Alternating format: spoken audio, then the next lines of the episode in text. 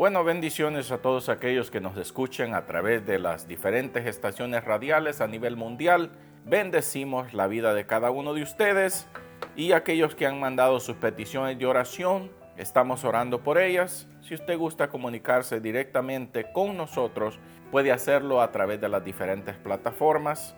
O si usted nos está viendo a través de Facebook, allí aparece un correo electrónico y puede mandarnos sus peticiones de oración directamente a, nosotros y estaremos orando por ellas. Y queremos mandar un saludo a nuestros hermanos de Chile que pronto estaremos transmitiendo allá también y a aquellos que nos siguen a través de las redes sociales. Si usted quiere escuchar la continuación de los mensajes que solo ponemos un, una parte en los programas radiales, puede irse a nuestro canal de YouTube y a nuestro podcast bajo Ministerio Radial Atravesando Fronteras. Amén. Bueno, en esta tarde, con la ayuda del Señor, vamos a estar hablando sobre este tema. Encuentra tu deleite en Dios. Sabe que estaba meditando yo en esto y, y había algo que me gustaba porque encontrar nuestro deleite en Dios parece que puede ser simple, pero mucha gente todavía no lo entiende. Y por eso es que vemos gente con actitudes dentro de las congregaciones que dice, hmm, como que se hubiesen ido a perder el tiempo ese día, porque no hemos entendido qué es en realidad deleitarnos en el Señor. Y una de las definiciones de esa palabra es que te regocijes. Imagínense que decía el diccionario este, regocíjese con quien sea. Muy bonito. Y, y había algo que tenemos que entender nosotros es que si no encontramos el regocijo y no podemos tener ese deleite, en, como dice la escritura, en, inconcerniente a lo que es lo espiritual, nunca vamos a llegar a entender niveles en Dios. Y eso es tan importante que lo podamos todos y cada uno de nosotros poder tener esa comunión con Dios el primer versículo, los primeros versículos a los cuales vamos a dar lectura, está en Salmos 84.2. Y esto es algo muy interesante porque encontré una nota en una de las versiones de Biblia y lo apunté aquí porque me llamó mucho la atención de la manera que lo dice. Himno de la Escuela de Música de Coredes. Instrucciones para el director del coro. Este himno, dice, deberá cantarse con la melodía, dice, que se canta al exprimir las uvas. Así lo decía y esto me llamó mucho la atención. Otra cosa que tenemos que tener en cuenta que cuando usted ve en las escrituras el nombre de Coré, ¿qué se le viene a la mente? Coré aparece en la Biblia como una persona que se rebeló cuando iba el pueblo salir, eh, iba en camino a la tierra prometida, ¿verdad? Y dice, usted ve ahí lo que pasó con él. Pero ¿sabe qué? Los hijos de Coré decidieron servir a Jehová. Y por eso es que vemos, según una nota que encontré, decía que ellos le habían servido al Señor por más de ciento y algo de años. Hasta fueron parte de, la, de los coros que levantó David para la alabanza del Señor. Aunque hemos visto desastres de gente que han hecho lo malo delante de Dios, como lo hemos dicho antes. Pero qué bonito es, ¿verdad? Que también Dios es grande misericordia. Y aunque una persona se haya revelado de tu familia en contra de Dios, pero si una persona de nuestra familia, aparte que han hecho lo malo, dicen, yo voy a servir al Señor. Ellos vieron todo lo que pasó con su padre, ¿verdad? Y ellos dijeron, no, nosotros vamos a servir al Dios de Israel y le vamos a servir bien. Y había una nota que decía, y le, y sirvieron a Jehová fielmente. Qué bonito, ¿verdad? Qué bonito que Dios pueda decir de nosotros, y ellos sirvieron o están sirviendo a Jehová fielmente. Pero esa es una de las cosas tan difíciles de encontrar en este tiempo y en, en, todos los tiempos ha sido bien difícil encontrar gente que le sirva a Jehová fielmente. Mucha gente, por eso es que el título de este corto pensamiento es Encuentra tu deleite en Dios, porque eso es algo que es bien difícil, encontrar gente que se regocija y se goza en servir al Señor. Imagínense que los hijos de Coré, como les repito, el padre se revela, pero ellos ven y dicen, no, nosotros vamos a servir fielmente a Jehová. Y dice que lo hicieron así. Y ellos escribieron este cántico. Según, el, según la historia, este salmo fue escrito por ellos. Y mire, de la forma que, que lo pone, ah, sabe que hay algo muy interesante. Yo digo que para que alguien escriba algo tan poderoso como esto, tiene que tener un corazón sumamente agradecido.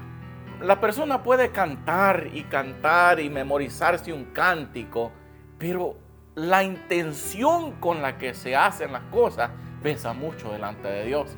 Porque hay gente que canta, ¿verdad? Pero para lucirse, para ver qué dicen de él o, o cualquier otra cosa. Hay gente que canta con una doble intención.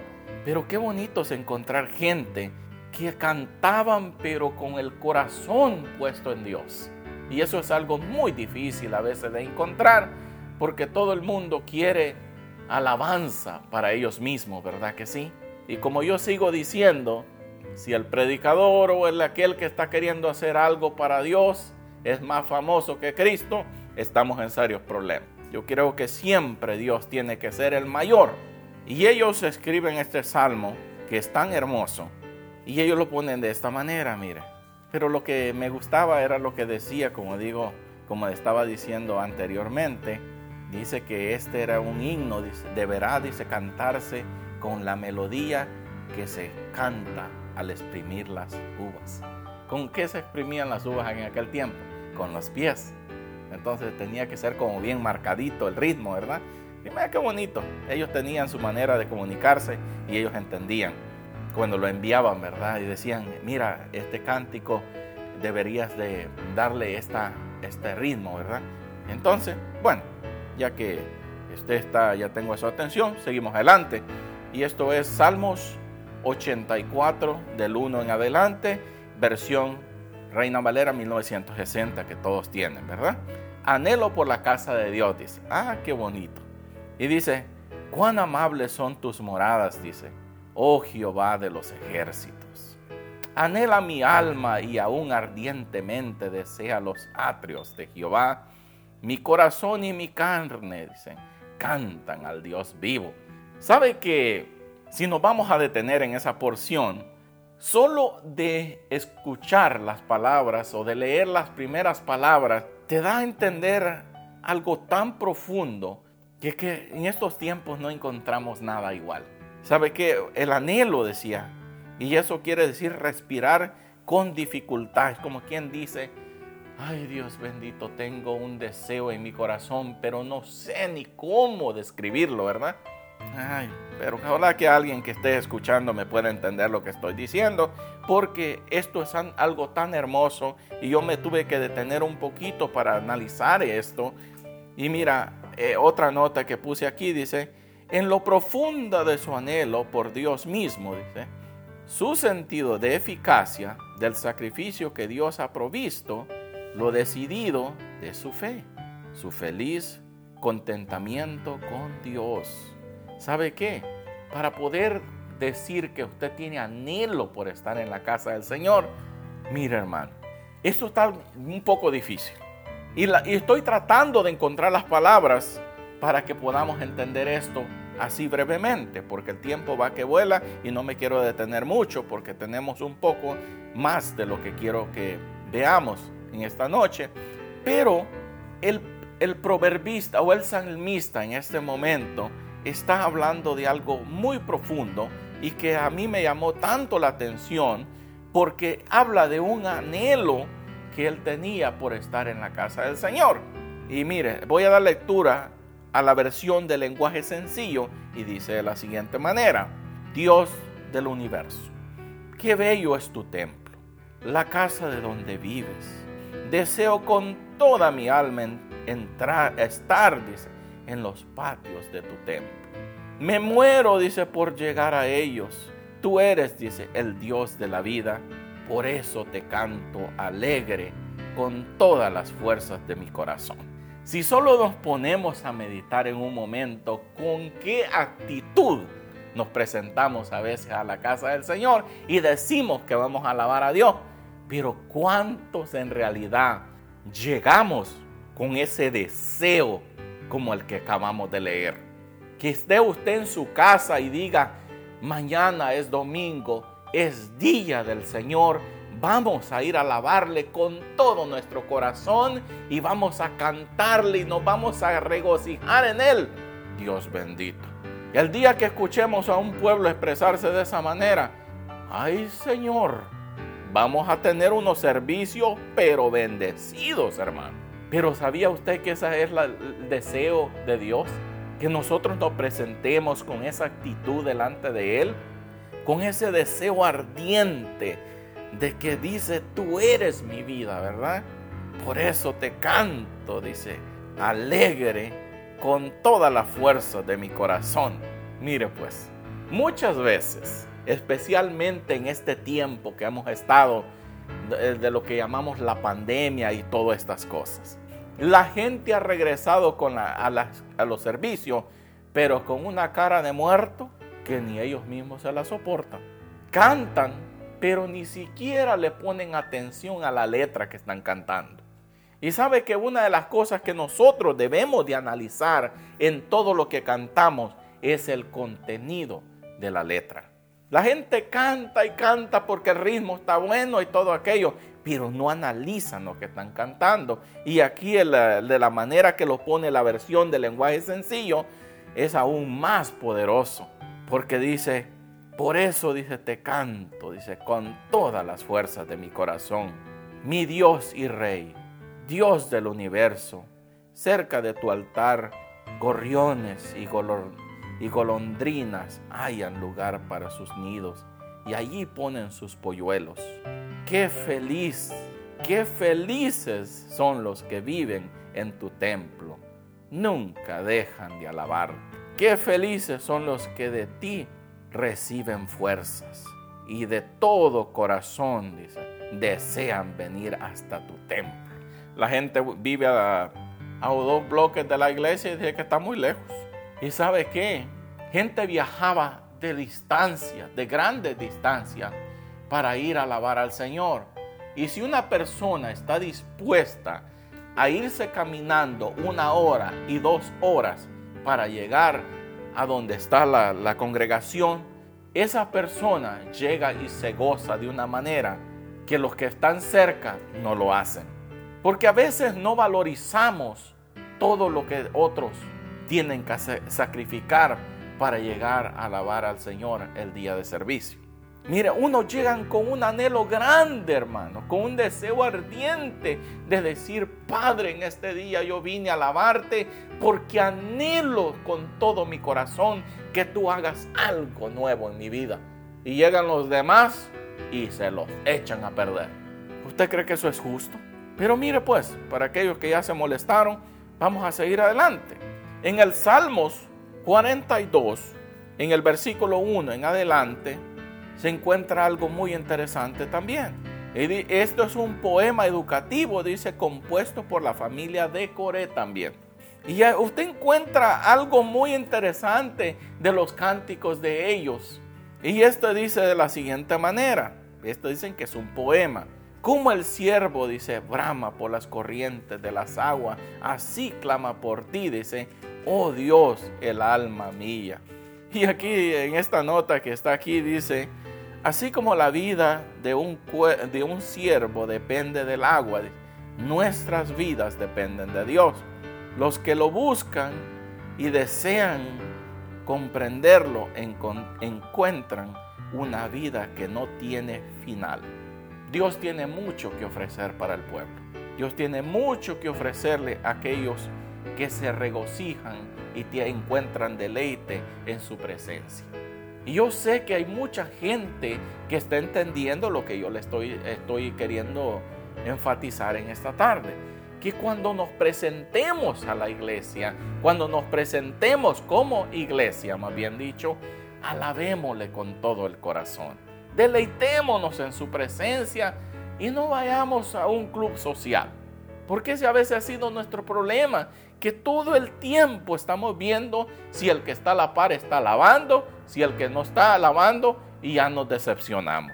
Pero mire, llegue usted con el deseo de servir al Señor y decirle, Padre, vine a cantarte. Hay gente que no, no hace nada más dentro de las congregaciones, ¿No cree usted que ellos deberían de ser los primeros en decir, Señor, no hay nada más que yo pueda hacer en esta congregación más que darte alabanza que sea digna, porque tú, por eso dice la Biblia, que así como Él es de grande, que así sea su alabanza. Aleluya por eso. ¿Cuántos se gozan por eso? Pero qué bonito y qué difícil es poder encontrar gente que se deleita en llegar al templo, a la casa del Señor. Y esto es lo que está hablando. Y por eso está hablando los salmos y este poema que, tiene, que, está que estaba dando lectura. Y está hablando de eso mismo. Que el gran anhelo de aquellas personas de escribirle unas líneas al Señor y poder decirle de su profundo de su corazón de cómo ellos ven el tiempo que ellos pasan en la presencia del Señor. Mi alma tiene sed de Dios, del Dios vivo. ¿Cuándo vendré y me presentaré delante de Dios? Dice. Fueron mis lágrimas mi pan día y, de noche, mientras me dicen todos los días, ¿dónde está tu Dios? ¿Sabe qué? A la gente no es perseguida en este tiempo. Mucha gente se queja y dice, por mi servicio al Señor estoy pasando tantas pruebas y dificultades. Y no se han dado cuenta que lo que ellos dicen que son pruebas es castigo de Dios por la su rebeldía y por su soberbia. Sí, porque hay gente, hermano, que se hacen pasar que son unos tremendos siervos del Señor. Y son unos grandes mentirosos. Porque no viven ni siquiera una vida agradable delante de los ojos del Señor y todo lo malo que les pasa dicen que es por su gran devoción que ellos tienen para con Dios y no se dan cuenta que Dios metiendo su mano en contra de ellos. Ay, bendito. Pero mejor seguimos adelante porque la gente se enoja rápidamente cuando no les dicen que el Señor les va a dar todos los yates que ellos quieren. ¿Ya que sí? Sí, porque la gente en estos tiempos no, no, no quieren sacrificarse por nada. Por eso andan buscando predicadores que les prediquen mentiras y como de esos hay muchos, entonces van a encontrar hasta buffet. Allí se ponen y dicen, oh, ese hermano me gusta escucharlo, dice. Porque ese hermano dice, siempre me habla una palabra que mi carne se va a deleitar en ella. No tengo que cambiar, puedo seguir en mi vida como estoy viviendo. Y él dice que el cielo me está esperando porque Dios me ama tanto que no puede vivir sin mí. Dios bendito. Pero en fin, Qué triste, ¿verdad? Que veamos las cosas de esa manera y no tengamos ese deseo de decir, Señor, yo quiero vivir una vida delante de ti, guárdame de las cosas de este mundo y ayúdame a, desechar todas aquellas cosas que no son de tu agrado. ¿No cree que sería la mejor manera de presentarnos delante del Señor en vez de andar fingiendo que somos buenos siervos y, buenas siervas del Señor? ¿No cree usted que sería la mejor manera de decir las cosas? Sí, mi hermano, a veces la gente tiene que escuchar las cosas directamente para que a ver si, para por lo menos que en aquel día, ¿verdad? No tengan ni una excusa. Porque los predicadores deberían de predicar lo que la Biblia dice y decirle al pueblo que el cielo es verdadero, que el infierno también es verdadero. Y aquellos que no se, eh, no se encuentren inscritos en el libro de la vida, dice, fueron lanzados al lago de fuego. Eso es lo que la Biblia dice. Ok, lo que los predicadores mentirosos te quieran decir, esa es otra cosa. Y nosotros estamos para predicar lo que la Biblia dice. Así es que seguimos adelante. Y mire lo que dice Romanos. Y voy un poco rápido por el tiempo, que se mueve más rápido que yo, ¿verdad? Romanos 8:6 dice de la siguiente manera: Porque el ocuparse de la carne es muerte, pero el ocuparse del espíritu es vida y paz por cuanto los designios de la carne son enemistad contra Dios, porque no se sujetan a la ley de Dios, ni tampoco pueden. Y los que viven según la carne no pueden agradar a Dios. Mire, nos vamos a detener un poquito en esto que dice de los designios. La Real Academia Española define esta, este, esta palabra como una idea, una intención, un propósito, voluntad propia o ajena, y puede ser un, mandato.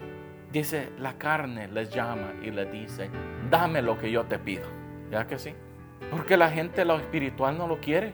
Mire, si usted, si usted le fuera a dar la opción a la gente de decirle, no tienen que buscar de Dios, no tienen que pagar sus votos o todo lo que la Biblia habla que usted tiene que hacer, y le dicen de todas maneras van a ver el cielo.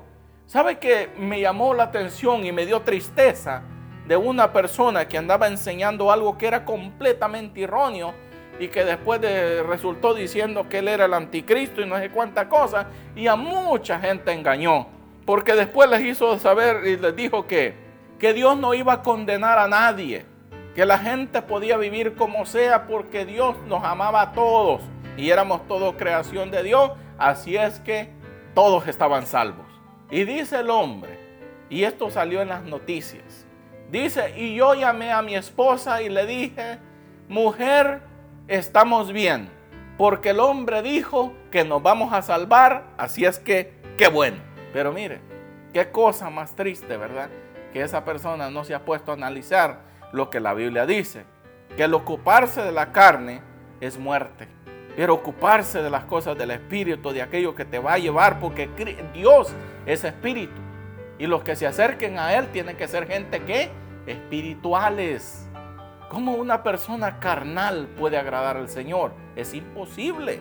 Nosotros podemos ser carne y hueso, pero busquemos lo celestial para que lo carnal en nosotros vaya desapareciendo para que nuestra vida vaya cambiando y tenga un propósito en Dios que ayudará a que otros se acerquen a Él también. Y dice aquí, miren, en el versículo 8, y los que viven según la carne, dice, no pueden agradar a Dios. Mas vosotros sois vivos según la carne, según el Espíritu de Dios, sino según el Espíritu de Dios. Si es que el Espíritu de Dios mora en vosotros. Mire pues, Dice que aquellos son muertos, dice, por la carne. La carne dice, si tú te dedicas tiempo a la carne, te va a matar.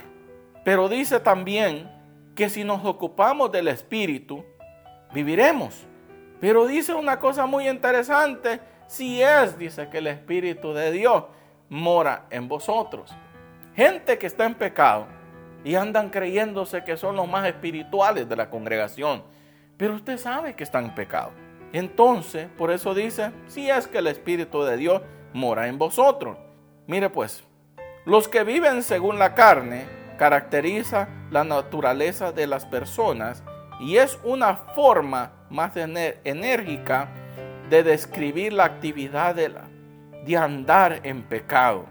De ahí que la frase se refiere a los incrédulos que no pueden agradar a Dios.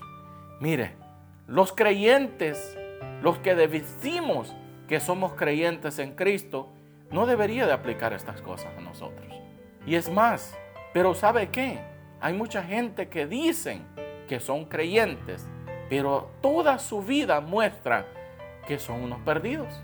Entonces, si no vamos a vivir conforme a, a lo establecido por Dios, entonces no somos. ¿Y cuando el Espíritu Santo va a estar en una persona? que está pecando. Si el Espíritu Santo es santo y no puede estar en un cuerpo que no vive delante del Señor. ¿No cree usted que, que sería un momento para reflexionar en nuestra manera de vivir? Si el Espíritu Santo ya no te redarguye, ya no te dice, mira, estás mal, mira, estás haciendo las cosas mal. Tenemos que nosotros ir a dar paso para que Dios vaya transformando nuestras vidas. Pero si Cristo está en vosotros, dice, el cuerpo en verdad está muerto a causa del pecado, mas el espíritu vive a causa de la justicia. Mire pues, no es de él, dice, en todos los cristianos mora el Espíritu Santo. El que no tenga el Espíritu Santo no es cristiano. Aún Pablo dice que los cristianos viven según el Espíritu. También advierte que de tiempo en tiempo puede que anden conforme a la carne. Y eso es muy peligroso. Cuando la gente se descuida. Y muchos dice la Biblia que comenzaron en el espíritu y terminaron en la carne. Mucho ojo, mucho cuidado. Si ya no estás orando, si ya no estás buscando como a Dios como lo buscabas antes, cuando ya no sientes ese deseo ardiente de buscar de Dios, de doblar tus rodillas, ten mucho cuidado, porque la carne puede estar sobrepasando lo espiritual en tu vida y eso te va a llevar a una tragedia muy grande en tu vida espiritual. Y por último, vamos a dar lectura en Romanos 7:21. Así que, queriendo yo hacer el bien, hallo esta ley, que el mal está en mí. ¿Quién está escribiendo aquí? El apóstol Pablo. Porque según el hombre interior, me deleito en la ley de Dios, pero veo otra ley en mis miembros que se revela contra la ley de mi mente y que me lleva cautivo a la ley del pecado que está en mis miembros. Y él dice lo siguiente en el versículo 24, miserable de mí, dice él, ¿quién me librará de este cuerpo de muerte? Y esa palabra miserable quiere decir infeliz, desdichado, abatido, avariento, mezquino, perverso, canalla. Parece que ya no le gustó mucho que le llamen miserable, ¿verdad que no? Ya con esa palabra sería suficiente para que mucha gente pasara al púlpito a arrepentirse y decirle, Señor, no, pero no. ¿Sabe que he notado algo muy interesante? Escuche esto.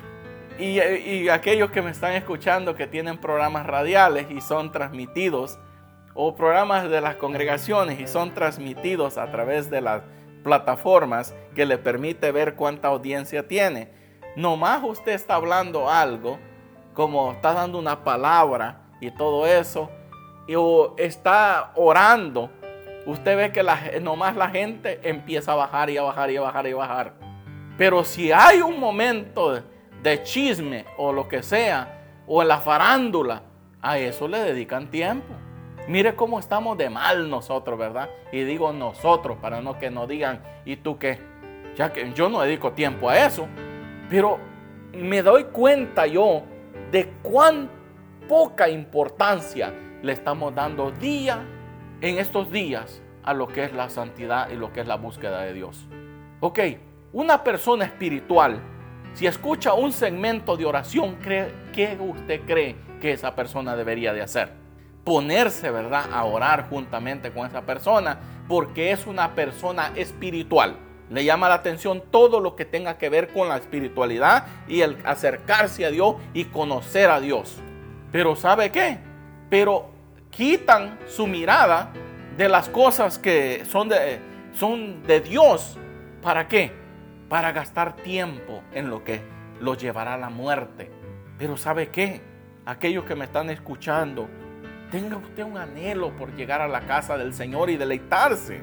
Cuando una persona declara, dice, mi carne me dice que debo de permanecer en el pecado, pero yo rehuso aceptarlo. Yo rehuso a someterme a lo que la carne me dice. Yo me levanto y empiezo a glorificar al Señor porque yo quiero, yo quiero un día poder estar y ver con mis propios ojos al Dios que salva y que libera y que me dio la salvación tan hermosa a través de la sangre del Cordero. Hay mucha gente que nos puede estar escuchando que no siquiera cristiano es. Cristo vino y pagó un precio por su vida en la cruz del Calvario. Él derramó su sangre para que esa sangre lo redimiera a usted y a mí de todos nuestros pecados para que ya no tengamos que morir por causa de la, del pecado que mora en nosotros. Ahora podemos tener la oportunidad de poder acercarnos a Cristo confiadamente y decirle, Señor, perdona mis pecados, porque yo entiendo que no estoy viviendo de acuerdo a tus principios y yo quiero poder acercarme a ti.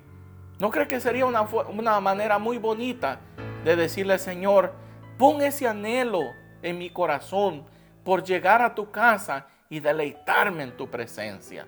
Y decirte, Padre, te entrego mi corazón, cámbiame, transfórmame, hazme una nueva criatura conforme a tu propósito para con mi vida. Esa debería ser nuestra manera de hablar con el Señor y decirle, Señor, permita que tenga un anhelo ferviente. Y aquellos que predicamos la palabra, decirle, Señor, que cuando hablemos de tu palabra, nazca de nuestro corazón poder hablar al pueblo y decirle cuán hermoso tú has sido para con nosotros y de que necesitamos de tu presencia día con día para poder tener la oportunidad de un día presentarnos delante de ti, no para ser condenados, sino para ser galardonados, porque te servimos con todo nuestro corazón y hicimos lo que tú nos mandaste hacer. Así es que con esto lo dejo y este corto pensamiento tenía por título Encuentra tu deleite en Dios. Deleítate en el Señor no permitas que los afanes de la vida te echen a perder esa comunión día con día con el Padre Celestial. Yo te aconsejo que te congregues, no te quedes en casa y no pienses que solo porque los predicadores están disponibles en todas las plataformas es lo mismo que estar en la casa del Señor. No es lo mismo. Nosotros mismos nos congregamos porque eso es un mandato bíblico. Así es que yo te aconsejo, búscate una congregación y sírvele al Señor con todo tu corazón y deleítate en su presencia y ya verás lo grande y lo maravilloso que es el Cristo de la gloria, el que vino y murió por nuestros pecados para darnos la oportunidad de ser llamados hijos de Dios. Que el Señor les bendiga a cada uno de ustedes y será hasta el próximo programa. Bendiciones.